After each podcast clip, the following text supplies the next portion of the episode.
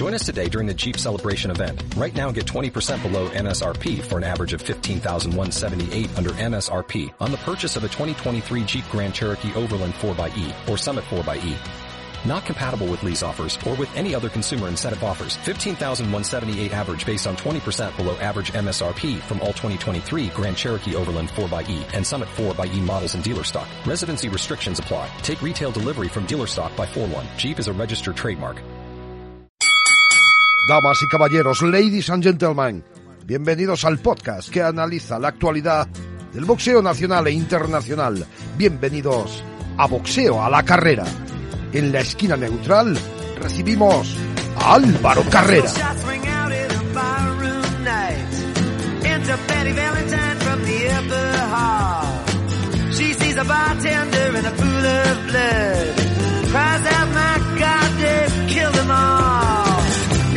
Hola, ¿qué tal amigos? Bienvenidos al podcast número 26 de Boxeo a la Carrera. El pasado viernes regresó tras seis años Sergio Maravilla Martínez y lo hizo con una gran victoria ante José Miguel Fandiño. Para analizarla hablaré con su entrenador, Tinín Rodríguez, y para saber cómo se vivió en Argentina tendré al periodista Adrián Michelena. El pasado fin de semana fue de grandes combates. Por ello, para analizar el más importante, ese White Povetkin, se pasará por aquí Jorge Lera. Y por último, no todo va a ser mirar al pasado. El próximo 5 de septiembre tendremos nuevo campeón de España del Superpluma. Uno de los contendientes es José Ramos Sabín, quien hoy estará en este podcast. Como habéis podido comprobar, tenemos mucho boxeo que analizar y como siempre lo vamos a hacer a la carrera. Comenzamos. Te espero en mi Twitter, as barra baja a carrera.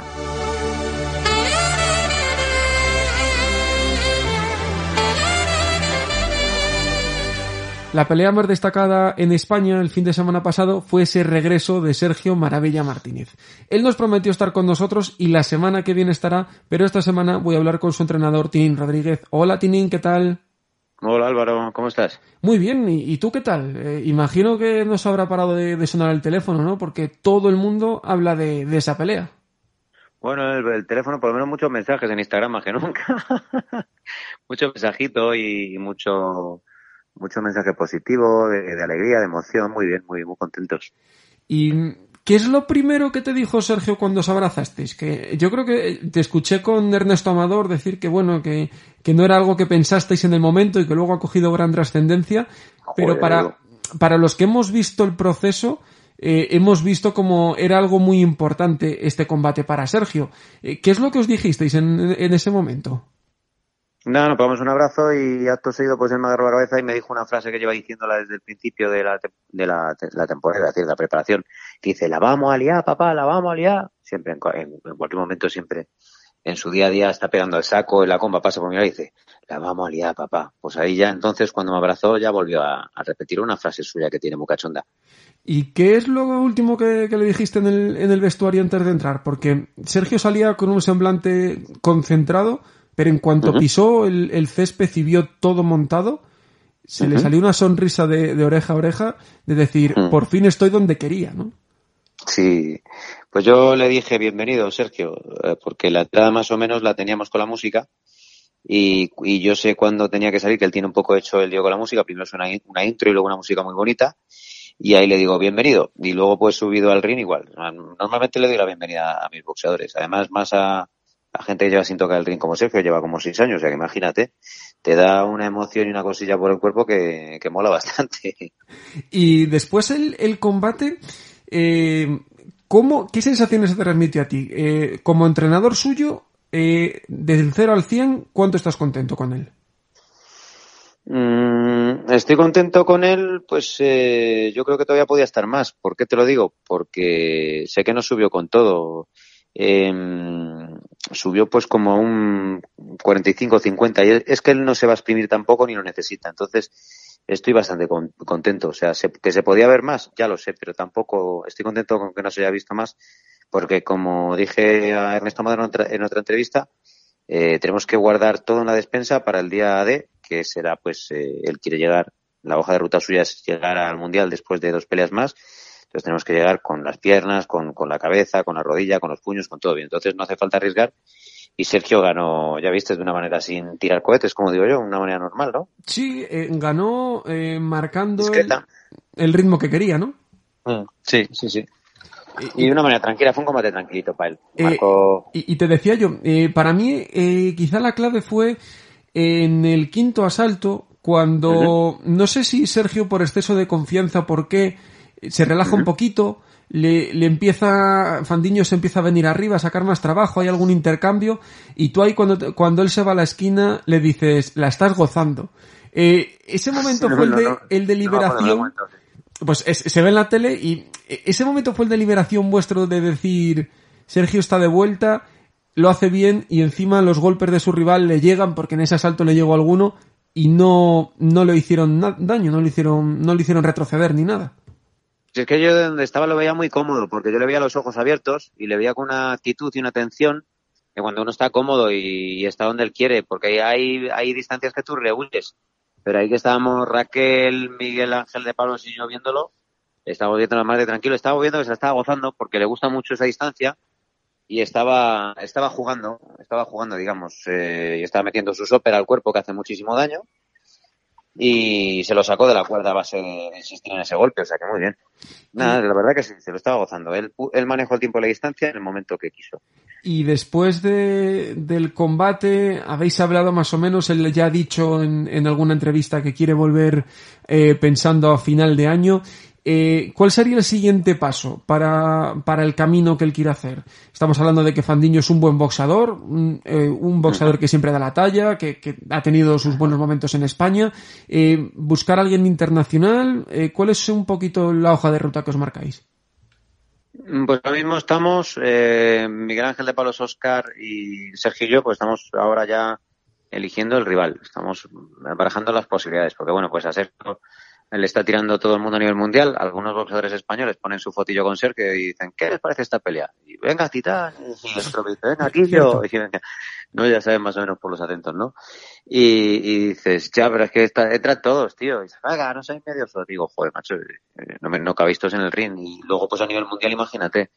Entonces, bueno, pues ahora está Miguel Ángel de Pablos y Oscar viendo eh, las posibilidades. Algunos rivales suenan muy, muy chulos, de, de renombre a nivel internacional. Otros podemos tirar también de combates a nivel nacional muy, muy curiosos. Entonces, bueno, pues, pues de momento no hay nada cerrado, pero sí que se tiene que subir el, el, el volumen, iba a decir, o el, nivel, en este caso, de los rivales. Y Tinin, por último ya, cuando Sergio llega hace dos años al gimnasio y te dice que quiere entrenar para volver, ¿te imaginabas estar en un, en un combate como el que fue el viernes y verle con, obviamente con lo que tú sabes que él puede sacar de más y lo que pueda haber en el futuro, pero ¿te lo imaginabas tan bien después de tantos años retirado? Mm, yo cuando entró no me imaginaba nada. Tenía, estaba un poco desorientado, no sabía dónde iba y todo. No sabía si Sergio iba eh, a sobrevivir a los entrenamientos. Le vimos en unas condiciones, pues imagínate, en su, en su último combate, pues paupérrimas, ¿no? Y después de tanto tiempo sin, sin entrenar y con un sobrepeso de como el que llegó, tenía los umbrales por, por, por el betún, como digo yo. Entonces, bueno, pues tampoco, no, no disipaba nada a lo lejos, no podía todavía, no, no había, no le veía una forma. Entonces, a medida que iba avanzando un poquito, si es verdad, luego te acuerdas que fuimos a Ucrania y se acercaba un poquito el combate de Chávez y que nos hizo por Chávez. Pero, pero bueno, agradezco mucho que no se hiciera en aquella época, puesto que Sergio y yo todavía no estábamos tan conectados como ahora. Ahora mismo sí tenemos una conexión y un entendimiento muy bueno. Eh, que solo hace el tiempo, claro, y era muy, muy, preci- muy precipitado en un añito solo que tenía con una adaptación tan pequeña de, de seis meses entrenando, ¿no? Así que te puedo decir que no, no, no, te, no me voy a hacer valiente y decir, sí, no, yo lo sabía, y bueno, al final vamos a ser campeón del mundo y tal, lo que suele decir. Yo no tenía ni puta idea. No, no sabía lo que iba a pasar. Yo eh, estaba trabajando con mucha ilusión, puesto que sabes que es Sergio y mola, ¿no? Está bien, y a partir de ahí, pues dices, vamos a ver dónde llegamos. Pues Tinin, te agradezco tu sinceridad, tu tiempo y sobre todo enhorabuena y disfrutadlo en el equipo que ha sido un trabajo de dos años que vio el pasado viernes sus frutos. Muchas gracias Tinin. Muchísimas gracias Álvaro a ti, que también es parte tuya la victoria, que sabes que estás ahí siempre apoyando y eres un gran amigo y me das muy buenos consejos, tío. Te espero en mi página de Facebook, Álvaro Carrera.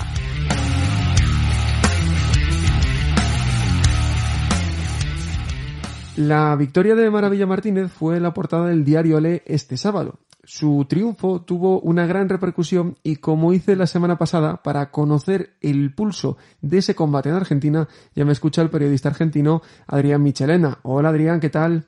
El placer de estar nuevamente en contacto Álvaro contigo y fundamentalmente para hablar eh, de la victoria de Maravilla Martínez, un triunfo que trajo alivio entre los especialistas y entre también los fanáticos de boxeo que querían ver la nueva versión de Maravilla Martínez, una nueva versión que seguramente vamos a desglosar en esta charla, pero a modo de título te puedo decir que el desafío está más que superado. Sí, eh, vamos a ir eh, poco a poco. Antes de hablar de, eh, de, la pelea en sí, sí que quería que, me comentases cómo se vivió en Argentina, porque me habías dicho que cuando todo esto se anunció que Maravilla había sido portada de, del diario Le y que ahora ha vuelto a ser portada después de, del combate del, del pasado viernes. ¿Cómo lo ha recibido la gente? Al final hubo esa expectación que decíamos la semana pasada que iba poco a poco ganando. Sí, la pelea de Maravilla eh, tarde o temprano la terminaron viendo todos, algunos en algunos resúmenes de, noticiero, otros lo terminaron viendo en los canales de YouTube, muchísima gente la vio en vivo y en directo, algunos por el pack que compraron para observar la pelea, otros eh, mediante los links de internet, pero a último momento, como somos los argentinos que dejamos todo pues, sobre el, para el pucho, para la hora, eh, la gente se terminó prendiendo la pelea y, prueba de ello es la, lo que bien marcabas, volvió a ser tapa de los diarios en Argentina, el triunfo de Maravilla, y, te agrego un dato más, eh, en cuestión de horas nada más, Sergio subió 5.000 seguidores más en redes sociales, en su perfil de Instagram, eh, apenas terminó la pelea, eso marca que había muchísima gente que volvía a ver boxeo gracias a Sergio Maravilla Martínez. La verdad que es que es un dato muy muy a tener en cuenta, sobre todo una gente joven, ¿no? Que quizá pues de adolescentes que no lleguen quizá a los 20, ¿no? Que, que no sabían muy bien o no podían haber tener un recuerdo tan claro de Sergio Maravilla Martínez y ahora que seis años después, ¿no? Pues que, manejan también esas redes sociales, sobre todo es eso, ¿no? Que mucho público se acercó, pero también público nuevo a ver a Sergio. Un poco es la idea en Argentina.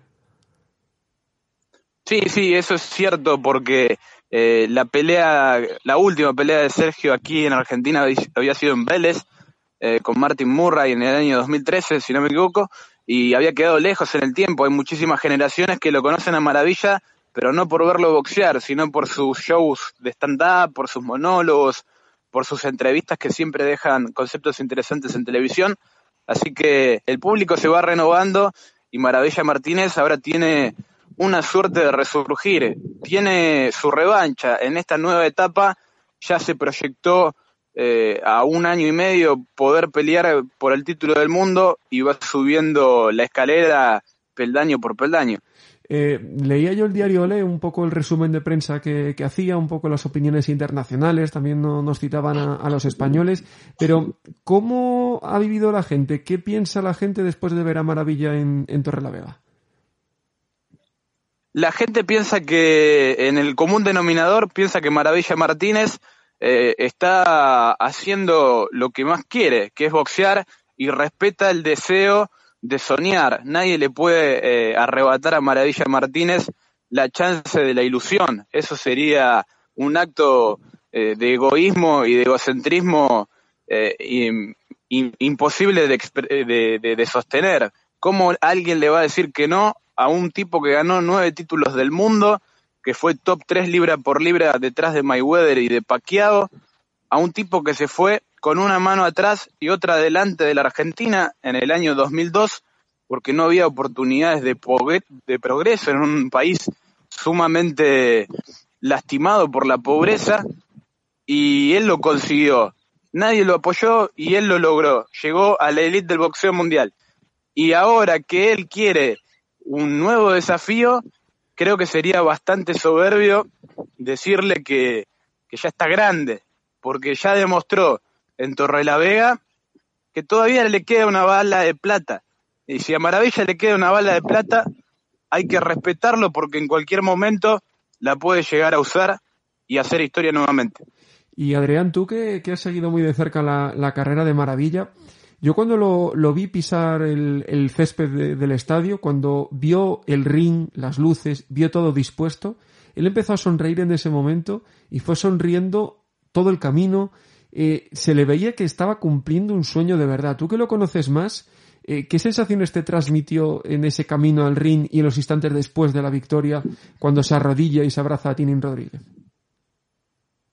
Eh, Sergio Maravilla siempre tiene una frase o un concepto que, que grafica muy bien lo que es un espectáculo deportivo el, boxeo, si bien es un, el arte de pegar y no dejarse pegar, y si bien es un deporte duro para gente ruda, creo que, eh, como dice Maravilla, es también un arte para disfrutar. Y si él no disfruta en la salida desde el vestuario hasta subirse al ring, quiere decir que algo está mal, porque él tiene que estar suelto, tiene que estar relajado, porque en definitiva es su show, es su momento, es su noche, y cuando Maravilla sonrió, creo que sonreímos muchos en Argentina, aquellos que tenemos la suerte de estar en contacto permanente con él, porque nos dimos cuenta que ya lo peor ya había pasado. Y que, bueno, en su momento, si Maravilla puede sonreír y puede distenderse, quiere decir que arriba del ring vamos a ver un boxeador creador. No nos olvidemos de esto, que Maravilla es un boxeador creativo. Entonces, al no tener eh, ese ADN de ir al palo por palo, de ir al intercambio, creo que Maravilla si sonríe puede generar sonrisas en sus espectadores también. Y yo creo que, hizo un combate, vamos a, leerlo ya si quieres, es, es un combate que hay que leerlo desde muchos puntos. El primero y principal y que no se nos puede olvidar es que era su primer combate en seis años, que eso marca mucho. El segundo, para mí, es que hizo que pareciese Fandiño mucho peor boxador de lo que realmente es. Y me explico, con los amagos que él son sus, una de sus características y los golpes abajo, hizo que Fandiño no sacase casi golpes porque tenía miedo a recibir esos, esos golpes que le estaban haciendo mucho daño abajo. Eh, no sé si tú también es un poco la sensación que tienes. Obviamente hay puntos donde tienen que seguir trabajando y solo quiero que lo hablemos después, pero sobre todo eh, tenía mucha confianza Maravilla en sus posibilidades y lejos de dejarle que se creciese a Fandiño, quiso anularle desde el primer momento, reafirmando que sí, llevo seis años retirado, pero aquí el ex campeón del mundo soy yo y el que manda soy yo, ¿no? Sí, como decimos en Argentina, le tiró la chapa, ¿no? Le, le chapeó, incluso le demostró la diferencia de jerarquía que hay entre un boxeador que fue, eh, bueno, que un boxeador de elite y un boxeador que, que es bastante que deja todo en la cancha, digamos, como Fandiño, dejó todo arriba del ring, pero quedó anulado, quedó a su mínima expresión, como bien marcabas, lo, empeoró como boxeador, lo dejó fuera de tiempo y distancia, lo hizo para ser más lento de lo normal, no le permitió que conectara su mano derecha, que tal vez era la única arma que tenía Fandiño para preocupar a Maravilla, y poco a poco lo, lo fue desgastando, fue como un, fue como el trabajo paulatino de, desgaste y, el knockout, si bien llega con una mano al plexo, una mano izquierda, creo que termina siendo también por demolición, porque Fandiño ya estaba bastante gastado en la cocina, le habían explotado varias bombas y la última fue letal. Sí, pero sobre todo dio la sensación de, que Sergio eh, quería alargar un poco, quería tener sensaciones cuanto más mejor, ¿no? Porque a mí me da la sensación de que si hubiese apretado en los primeros asaltos, podía haber llegado el cabo antes. Me, refiero, él madura la, pelea, él ah, pega ráfagas cortas de golpes, uno, dos, tres golpes y se sale. Eh, en Argentina, ¿cómo se vio eso? ¿Se, se, ha visto bien que Maravilla buscas una pelea más larga o la gente quería que, que ganase? No, no, creo que el común denominador del público, el que no tiene el ojo entrenado en boxeo, pensó en que en algún momento eh, la pelea podía llegar a cambiar de rumbo. De hecho, el quinto round lo termina ganando Fandiño. Nadie pensó que Maravilla estaba estirando el combate. Internamente yo creo que Maravilla eh, poco a poco intentó familiarizarse, como bien decías vos, con las sensaciones del ring. Y cuando ya se empezó a sentir cómodo y vio que Fandiño eh, psicológicamente estaba anulado, decidió acelerar después del sexto round. Y así fue como llegó el knockout en el séptimo de nada hubiese servido, aunque muchos pensábamos que Maravilla tenía que noquear de entrada, de nada hubiese servido tener solamente tres minutos de combate porque no le ayuda en el proyecto a largo plazo que tiene Maravilla Martínez de seguir boxeando, de seguir mejorando eh, y de seguir sumando rounds. Ahí, ahí va yo, Adrián, porque eh, lo que, lo que yo creo que le vino bien que esta pelea fuese hasta el séptimo asalto es que en el quinto él se ve superior y como que desconecta un poco y se da cuenta que si tú desconectas mínimamente, Fandiño, pese a que estaba anulado, va a más. Y como tú dices, e, ese asalto le, le llega con buenas manos y, y lo gana Fandiño. Eh, yo creo que ahí también es una, pues, un punto de inflexión y en el que dice, en el que se da cuenta de que debe apretar y, y que debe, pues de- bueno, debe, debe salir y, y debe dar un poquito más para acabar la, la pelea cuanto antes. Y ahora, eh, Adrián, eh, ¿cuál es? Qué pregunta. Exacto. Y ahora él lo ha Qué dicho. pregunta, Álvaro. ¿Qué, qué información tienen allá en España? Lo que, lo, allá se cocina, allá se corta el bacalao. lo- lo que nos ha dicho él, ¿no? Eh, que, que quiere ser campeón del mundo y que eh, este año quiere volver a, a boxear en España. Eh, ¿cómo- Es correcto, es correcto, Álvaro.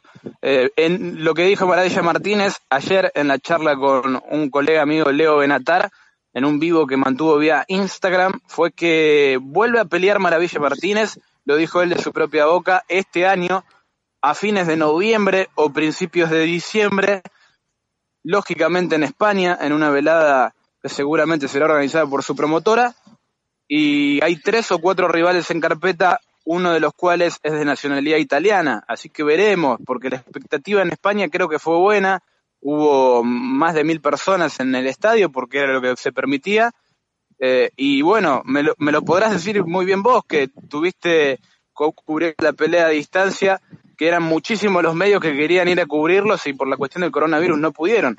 Sí, y sobre todo eh, en datos, en, en España, pues bueno, eh, después de seis años retirado parece que el tiempo no pasó por él y se puso pues a la par con los principales boxadores de- del momento, ¿no?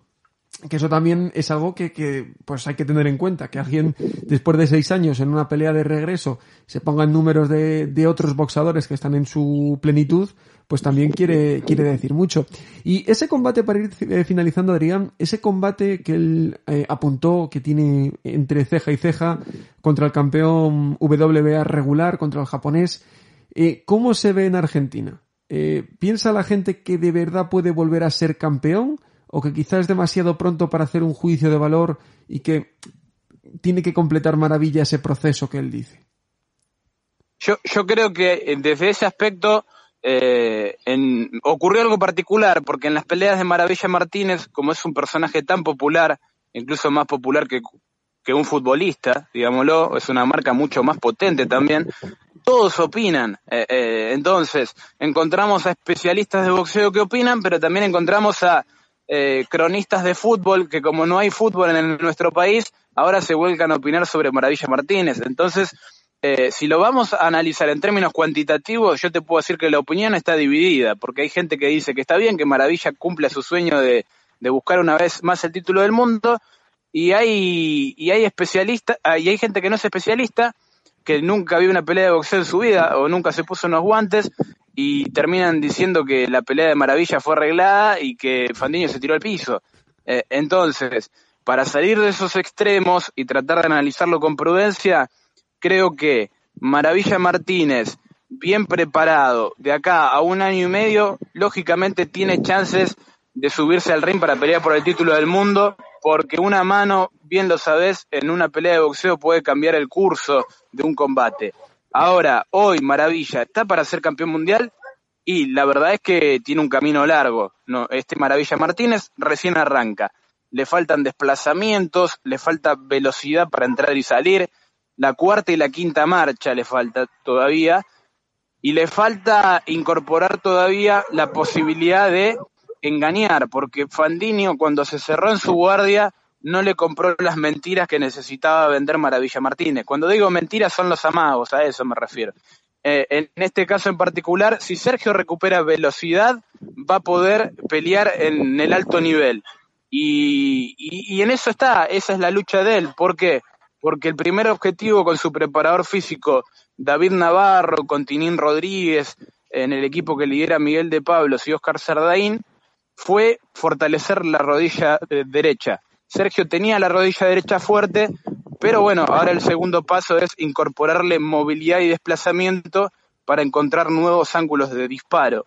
Eh, dicho todo esto, creo que Maravilla Martínez, si tiene la chance de acá a un año, un año y medio de pelear por el título del mundo, seguramente va a ser porque llegó en buena forma física y en buena forma boxística y ganó tres peleas más previamente.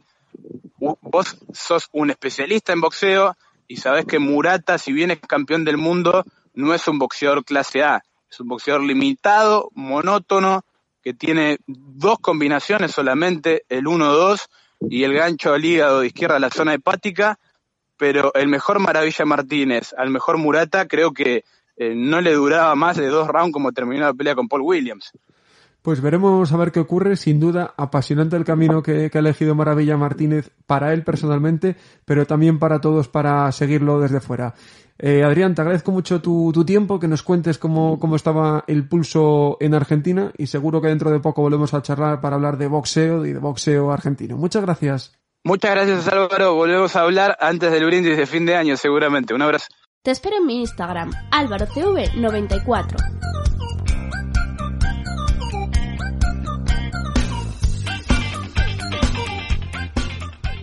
Además del regreso de Maravilla Martínez, la semana tiene mucha más actualidad. Para analizar todo lo que ha ocurrido y lo más destacado, ya me escucha el periodista Jorge Lera. Hola Jorge, ¿qué tal? ¿Qué tal Álvaro? ¿Cómo estamos? Eh, ya he dicho que, hay más cosas aparte de lo de Maravilla, pero hombre, yo creo que en España por lo menos no la noticia de, la semana y, de este último tramo de, tiempo es ese regreso de, de Maravilla Martínez. Tú lo viste en directo ¿Qué sensaciones te, transmitió ese regreso en directo? Bueno, pues eh, de luego es una, noticia importantísima, ¿no? No hay que olvidar que, que Sergio Maravilla Martínez es uno de los mejores boxadores de, de las últimas décadas, ¿no? Entonces, pues el regreso no deja de ser un acontecimiento importante, ¿no? Yo creo que fue una buena velada, bien organizada, dadas las circunstancias, ¿no? Todos los esfuerzos que se tuvo que hacer desde el punto de vista organizativo para que eso saliera adelante, ¿no? Con dificultades incluso, pues algún rival que se cayó, las sustituciones. Pero bueno, eh, si no es por estos esfuerzos, pues ahora mismo no habría boxeo, ¿no? Sería muy difícil y es algo que siempre creo que hay que ponderar y que alabar. Y en el caso de Sergio, pues bueno, eh, eh, causa pues emoción ver a un boxeador que te ha emocionado tanto durante tantos años y que ha sido tan importante para, para el boxeo mundial, ¿no? independientemente de su vinculación con España, que verle otra vez sobre el cuadrilátero pues siempre es, eh, es importante. Yo no soy muy partidario muchas veces de estas vueltas, pero creo que en el caso de Sergio pues eh, se lo ha tomado muy en serio, ha estado entrenando muchísimo tiempo, no es un capricho de, de, ahora de hace unos meses, ¿no? sino que ha sido un trabajo muy muy concienzudo y creo que, mm, a ver, el Sergio Maravilla Martínez de hace 10 años, 12 años, pues obviamente no va a regresar, no le juzguemos por eso. Pero, sin embargo, lo que vimos en el ring fue un Sergio, pues yo creo que, que hizo un muy buen combate, muy bien preparado.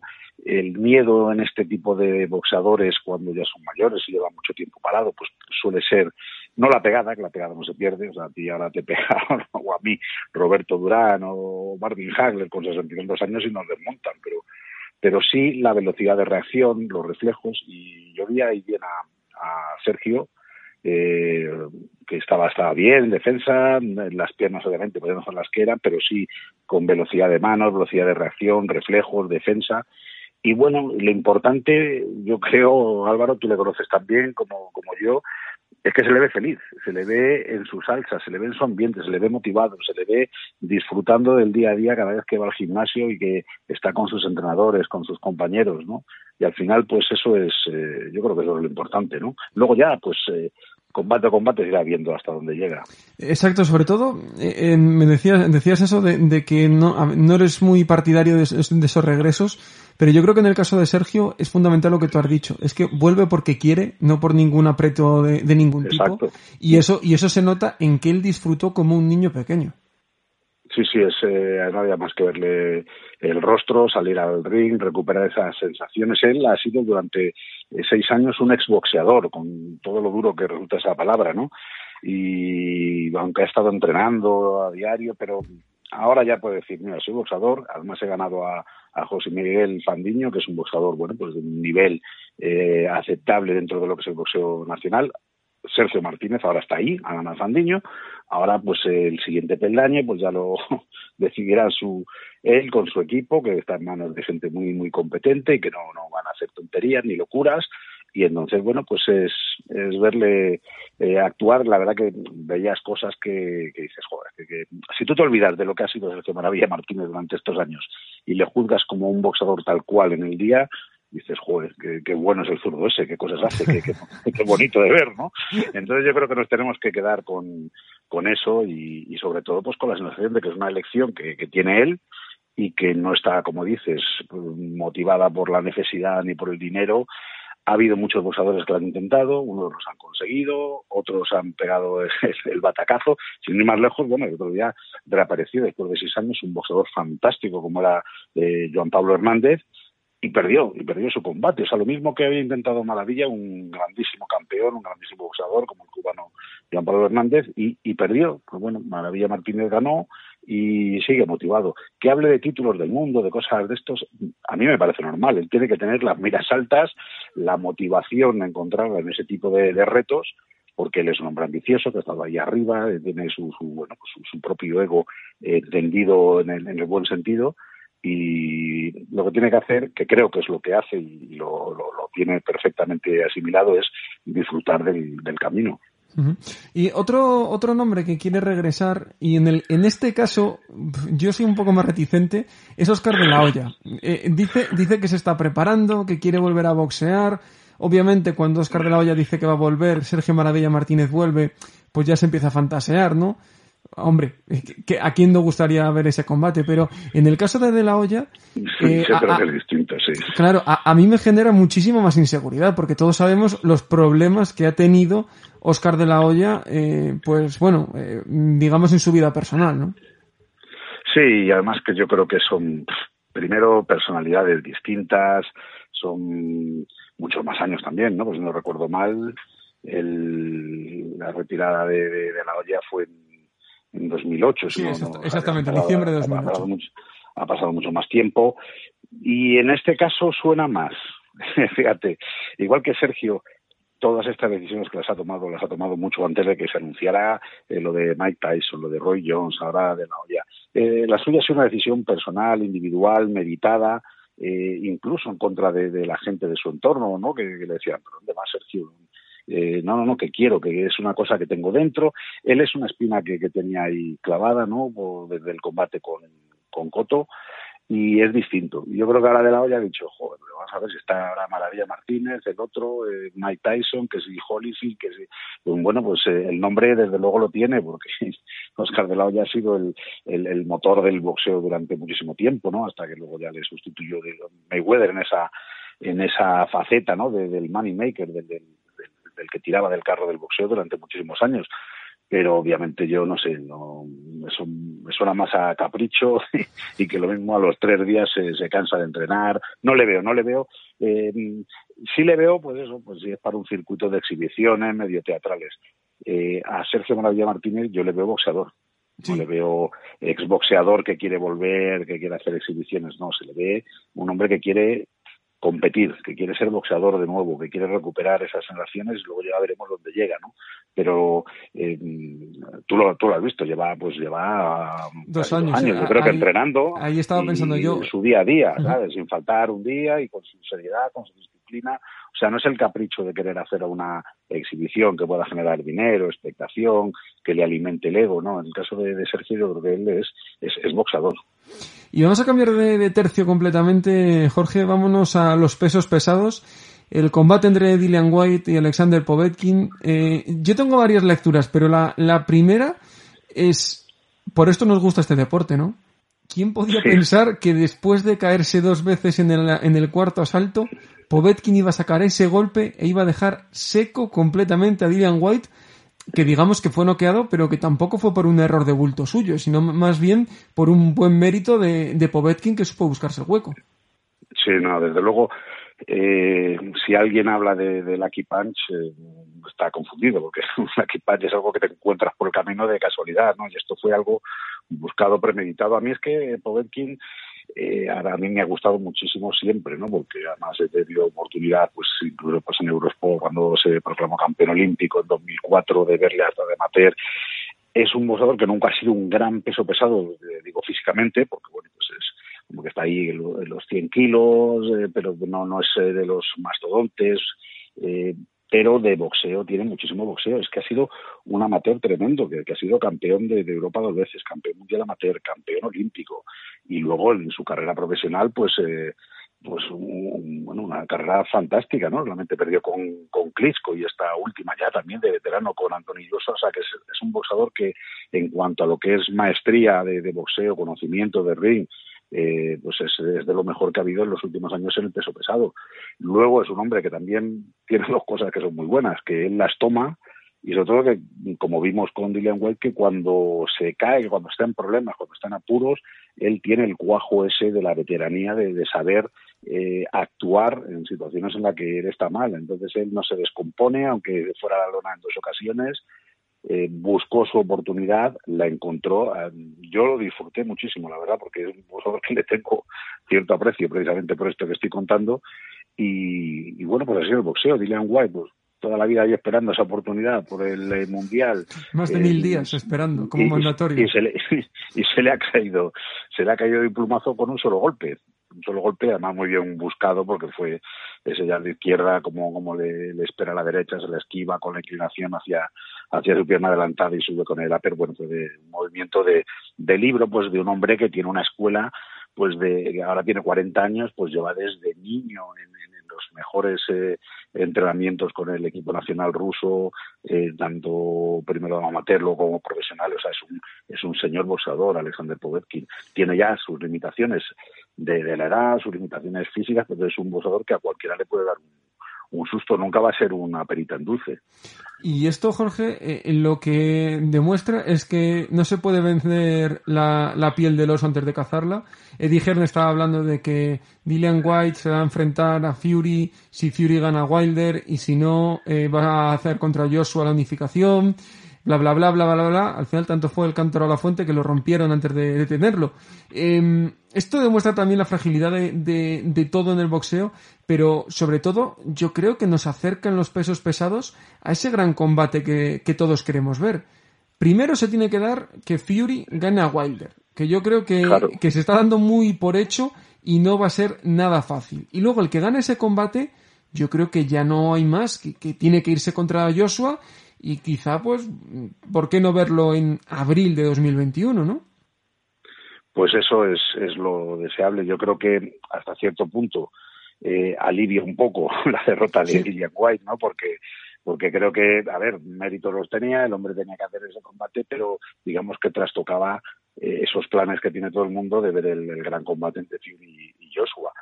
Pero, como has dicho perfectamente Álvaro, en, boxeo y muchísimo más el peso pesado, hay que ir combate a combate. O no, te puedes saltar un combate porque porque se te va todo al, al, traste. Eso ha pasado muchísimas veces. Le ha pasado a William White yo espero que no le pase a, a, Tyson Fury, pero vamos, que es que no es descabellado que le pudiera pasar. Tiene un, un, combate además con todo lo que ha pasado últimamente ante un pegador tremendo y bueno, pues que, que, que todo se puede ir al traste. Y, y si sea, hay alguien... Hay que, hay que ir partido a partido, dice el Cholo, y, y si porque alguien... vamos, el boxeo y el peso pesado eso es, eso es de, eh, de obligado cumplimiento. Cualquiera que haga planes más allá de, de eso eh, se equivoca y que si hay alguien además que, que, decía yo que si hay alguien que puede cambiar todo con un golpe de suerte precisamente es Wilder. O sea otro sí, sí, puede ser sí. diferente pero Wilder con un golpe puede puede cambiar todo. Y antes de, de pasar de seguir en los pesados eh, acabó el Fight Camp con este con este campeonato del mundo interino WBC también con los con la defensa de Katie Taylor. ¿qué te pareció en general la idea de Eddie Hearn y cómo la llevó a cabo porque dentro del boxeo, eh, yo creo que las ideas de Matchroom están siendo por lo menos diferenciadoras del resto, porque la única velada que han hecho en Estados Unidos la han metido en medio de una ciudad, estas en el jardín, eh, están dándole ese toque de calidad que hace que, que Matchroom, pues ahora mismo, no sé si decir que sea la primera promotora del mundo, pero que esté peleando con grandes buques que, llevan años y años, ¿no? Yo creo que sí, que han hecho gala de una, de una imaginación eh, pues superior al resto de, que, creo que además que han sido los que han tirado del carro, ¿no? Porque el otro día eh, la velada ahí en la calle, que además que tuvo esa, esa eh, pues realización también eh, muy espectacular, yo creo que era un poco obligado a seguir el paso que había que había metido Matchroom, ¿no? Con ese espectacular Fight Camp. Yo creo que lo ha hecho muy bien.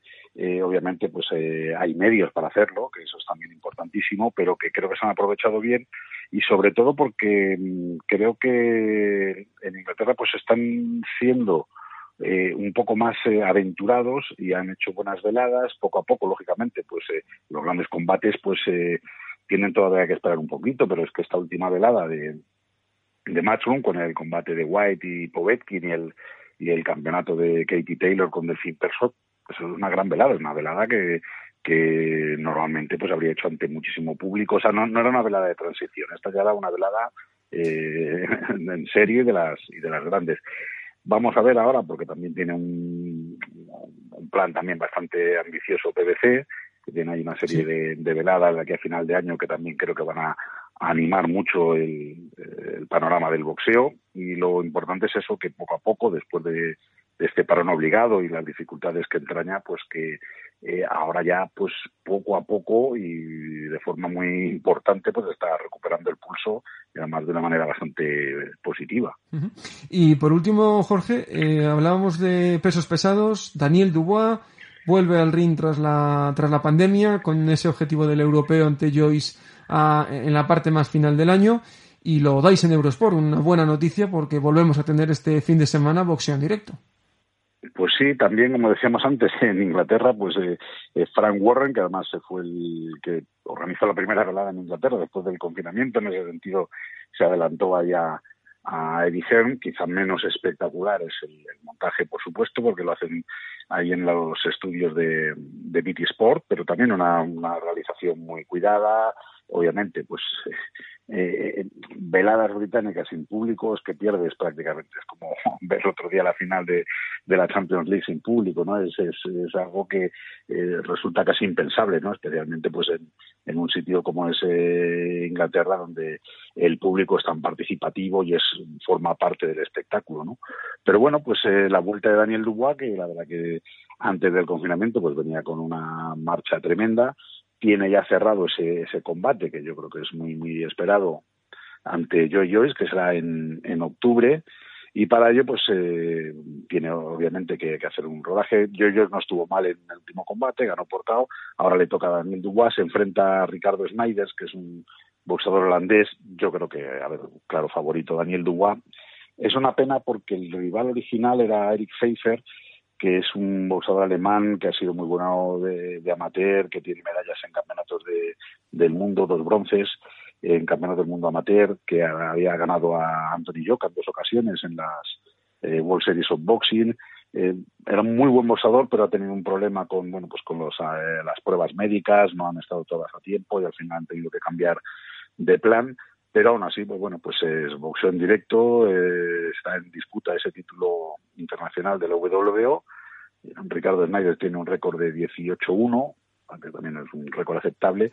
Y luego lo bueno es que también, pues, eh, como hace Matchroom, como hace eh, Frank Warren, la verdad que los ingleses son una garantía en, en las veladas porque suelen poner un combate de fondo efectivamente pues bueno, que puede ser mejor, que puede ser peor, pero lo que es el undercard, el resto de los combates, pues muy competitivos, que al final es lo que, que muchas veces pues en vuestras eh, transmisiones en razón lo comentas con, con Pirín, ¿no? Es decir, bueno, es que son boxadores que casi no habíamos oído hablar de ellos, que están en un nivel pues de campeones británicos, un título de la Commonwealth, pero están haciendo unos combates bien casados, bien entretenidos, combates televisivos, y al final yo creo que eso es lo que lo que llama la atención al público. Pues así es, y seguro que, que, todos disfrutamos este, este fin de semana con boxeo en directo en Eurosport. Te escuchamos, Jorge, y también te agradezco, como siempre, tu tiempo con nosotros. Muchas gracias. Nada, un placer, Álvaro, cuando quieras. Un abrazo muy fuerte. Escuchas Boxeo a la carrera.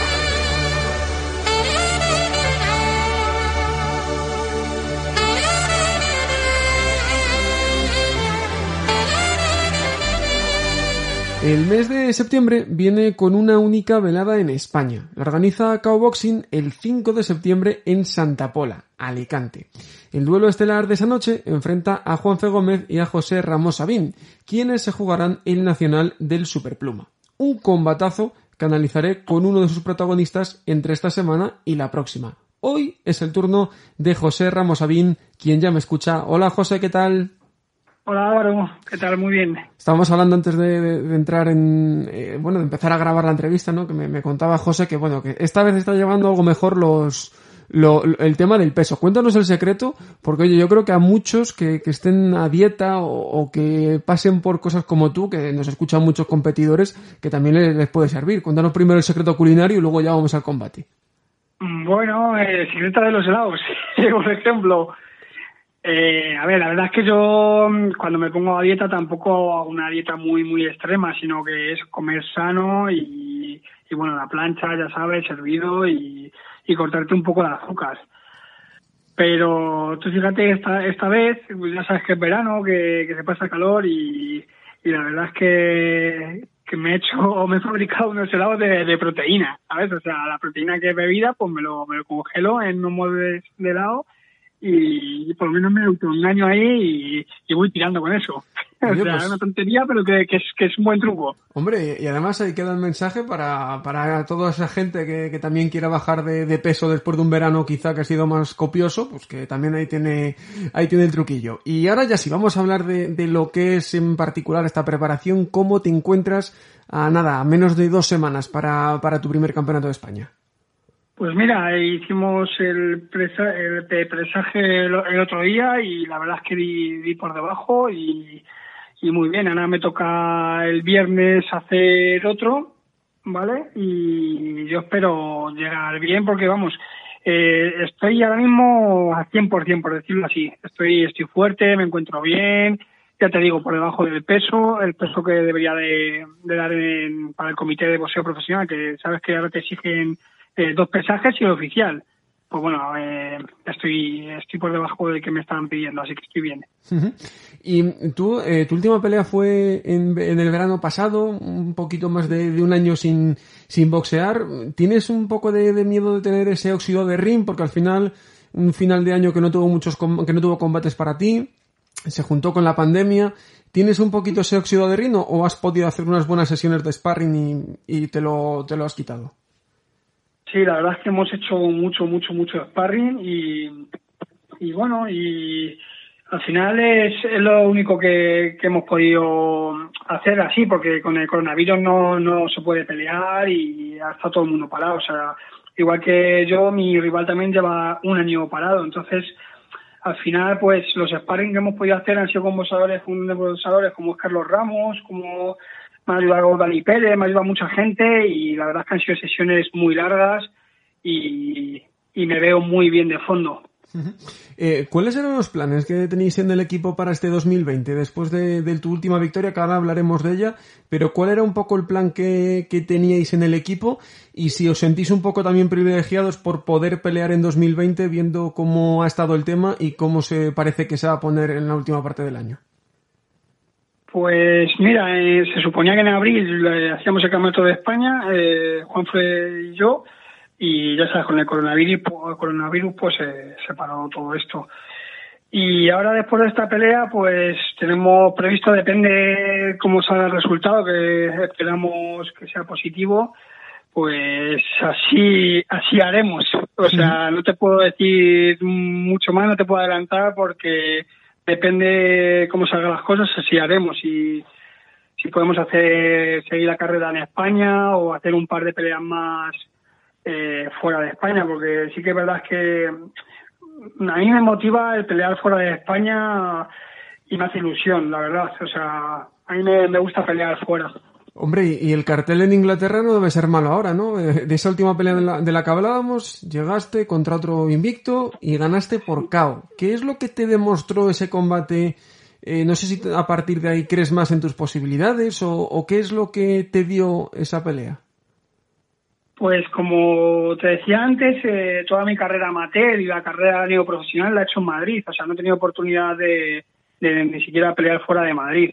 Entonces estaba deseando sacar un combate fuera, o sea, y ya te digo, le hablé con mi manager, le dije, oye, me gustaría pelear en Inglaterra, Alemania, donde salga, me voy con quien sea, me da lo mismo.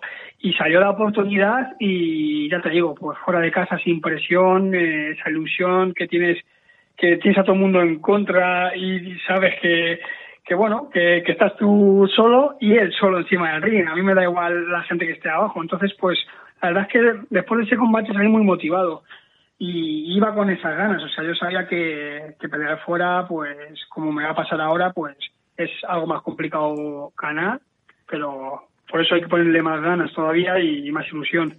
Eso, eso te iba a decir yo, o sea, que estás encantado de poder hacer en casa de, de Juanfe el, el Nacional, ¿no? Es un punto a tu favor.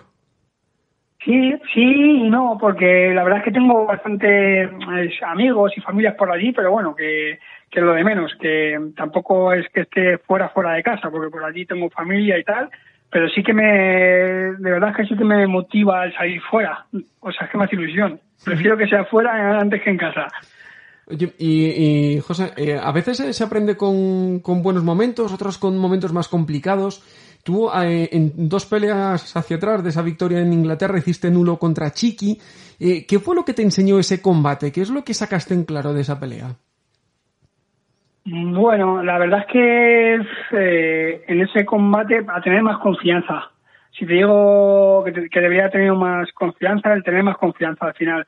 Porque yo estaba bien entrenado, lo único que venía que me había roto la mano eh, unos meses antes y había estado parado. Entonces, quieras o no, al final, no por poner una excusa, pero sí que me faltó sacar mucho más la derecha, ser más agresivo como soy.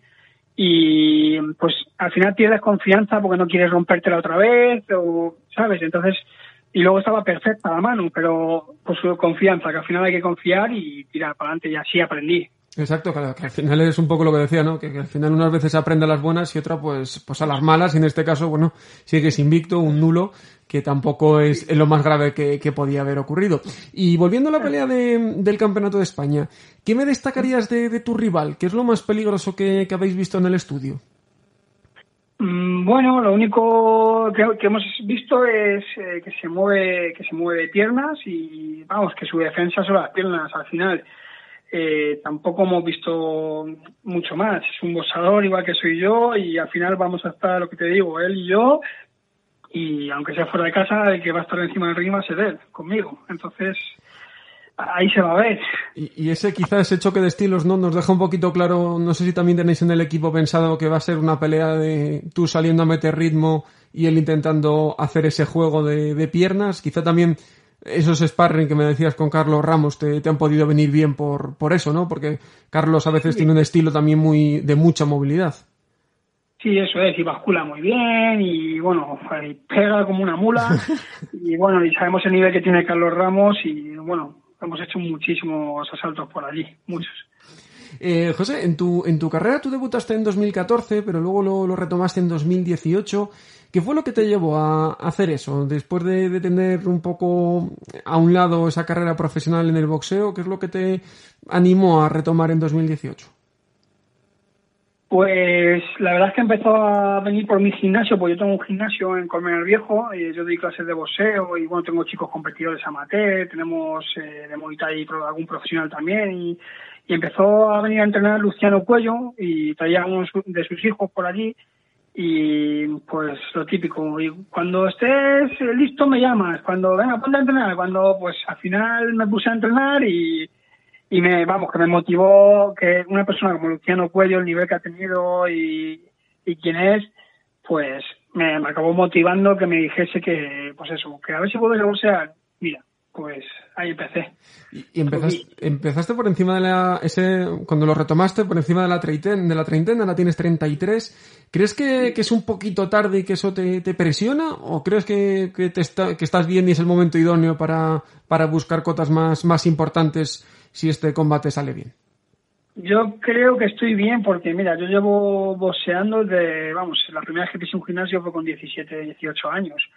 Y siempre he estado en gimnasio, mi hermano ha sido entrenador de boxeo, eh, mi primo es campeón del mundo de Muay Thai, o sea, al final la familia somos un poco así todos. Y, y bueno, y siempre he estado en gimnasio, siempre he estado entrenando, eh, debuté en amateur también ya mayorcito con 23 años, siempre he estado ahí. ¿Qué pasa? Que, que también te digo que al estar parado y, y al no haber tenido tanta constancia de, de tantos entrenamientos, tantas peleas, no estoy muy golpeado como, como hay otros boxeadores, estoy, estoy entero, por decirlo así. Entonces eso es lo que me da esa confianza. Porque también es muy importante eso, ¿no? A la, a la hora de regresar después de tanto tiempo, ¿qué, qué es lo más importante para volver a sentir confianza en el ring?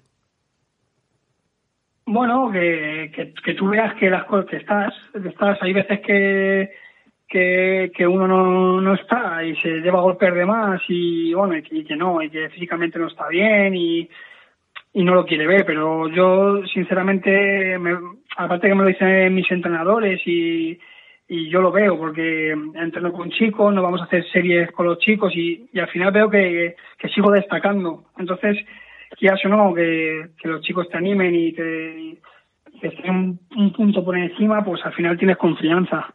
Ujú. Y vamos a mirar un, un, poquito el futuro. Obviamente yo sé que tú estás centrado en la pelea porque es, es, si no hay victoria el, en el Campeonato de España, obviamente el camino es uno, si hay victoria es otro. Pero eh, ahora mismo en el peso superpluma, hombre, las cosas pintan muy bien para, para estar en España, ¿no? Lo digo porque John Carter ha ganado hace nada el campeonato de, de la Unión Europea de ese peso.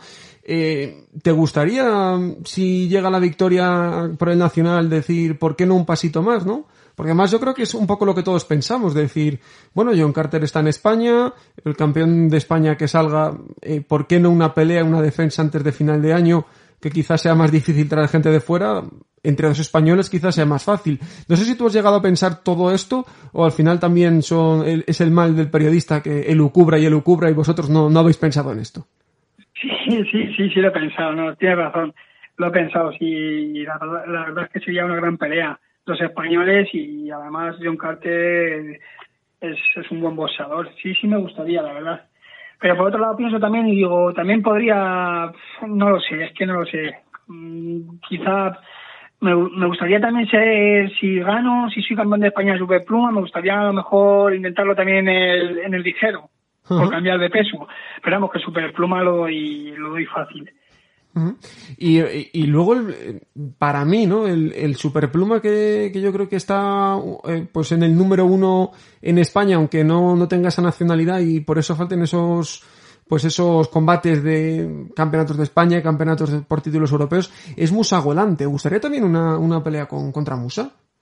Sí, Musan es un gran boxeador, sí, la verdad es que, que yo opino como tú, es, es el número uno, sí, pues sí estaría bien también más adelante sí sí que me gustaría sí sí me gustaría pues un gran boxeador y su estilo me gusta además pues veremos a ver qué pasa. De momento, 5 de septiembre, ese campeonato de España del peso superpluma. José, muchísimas gracias por tu tiempo y mucha suerte en ese combate. Muchas gracias a vosotros y gracias por acordaros de mí.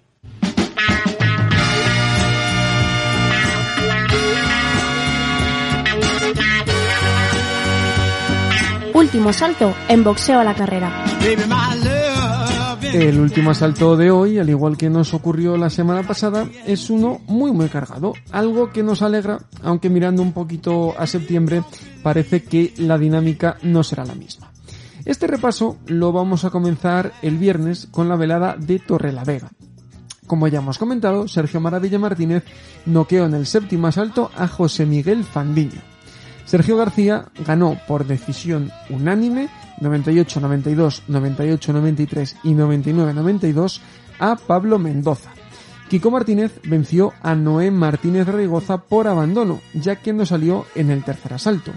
Mientras que Bernard Torres ganó de manera brillante a Alexander Cazares por decisión unánime y el mismo resultado y de la misma manera ganó Ángel Moreno a Ricardo Martínez. El sábado tuvimos un día muy largo, pero muy, muy interesante. José Antonio Sánchez Romero, con el cual hablé la semana pasada, derrotó por decisión unánime 40-36, 40-35 y 40-35 a Kirill Serikov y su próxima parada será el Campeonato de la Unión Europea del peso super gallo. En Londres, Alexander Povetkin venció a Dillian White por KO en el quinto asalto y es el nuevo campeón WBC interino del peso pesado. Tras su victoria habrá revancha, ya que era lo que ambos tenían firmado. Por su parte, Katie Taylor venció a Delphine Pearson por decisión unánime 98-93, 96-94 y 96-94 para retener los mundiales WBC, WBA, IBF y WBO del peso ligero. Pese a esas dos cartulinas 96-94, la sensación de superioridad de la irlandesa fue mucho mayor. En Estados Unidos tuvimos dos focos. En Las Vegas, Joe Smith Jr. noqueó a Eleider Álvarez en el noveno asalto y es el nuevo aspirante oficial al Mundial WBO del semipesado. Mientras, en Los Ángeles, volvió tras su derrota hace casi un año ante Russell, ante Spence Sean Porter. Lo hizo con triunfo, se impuso por decisión unánime por un triple 120 a 108 al que hasta ese momento era invicto, Sebastián Forneira. Acabado el repaso, toca mirar el calendario y coger papel y boli. El viernes, Jack Kulkai, con quien podéis escuchar la entrevista que tuve la semana pasada en el podcast de hace una semana, se enfrenta a 12 asaltos al invicto Abbas Barrow. Mientras, en la velada que estaba prevista que, que la organizase Golden Boy y que se cerrase con el Linares Fortuna, no se podrá producir por el positivo en COVID del venezolano. Dicen que podría reubicarse a finales de septiembre. El sábado, en Inglaterra, como ya hemos hablado con Jorge Lera, boxea Daniel Dubois. Lo hace ante Ricardo Snyders. Además, en esa velada, que se podrá ver en directo en Eurosport, compiten varios prospectos de renombre como Sunny Edwards, el hermano del ex campeón Charlie, o Sam Maxwell. Mientras, en Estados Unidos tenemos dos citas. En Los Ángeles, Erisland Lara expone el Mundial WBA regular del Super Welter ante Greg Vendetti. Pero la pelea del fin de semana será en la burbuja de Top Rank de Las Vegas.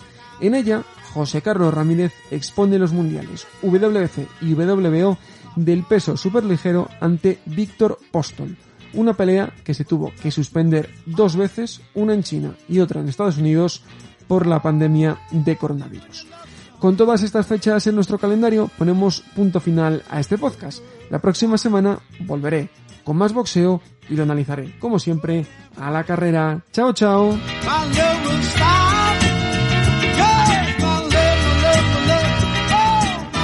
Álvaro Carrera, en boxeo a la carrera.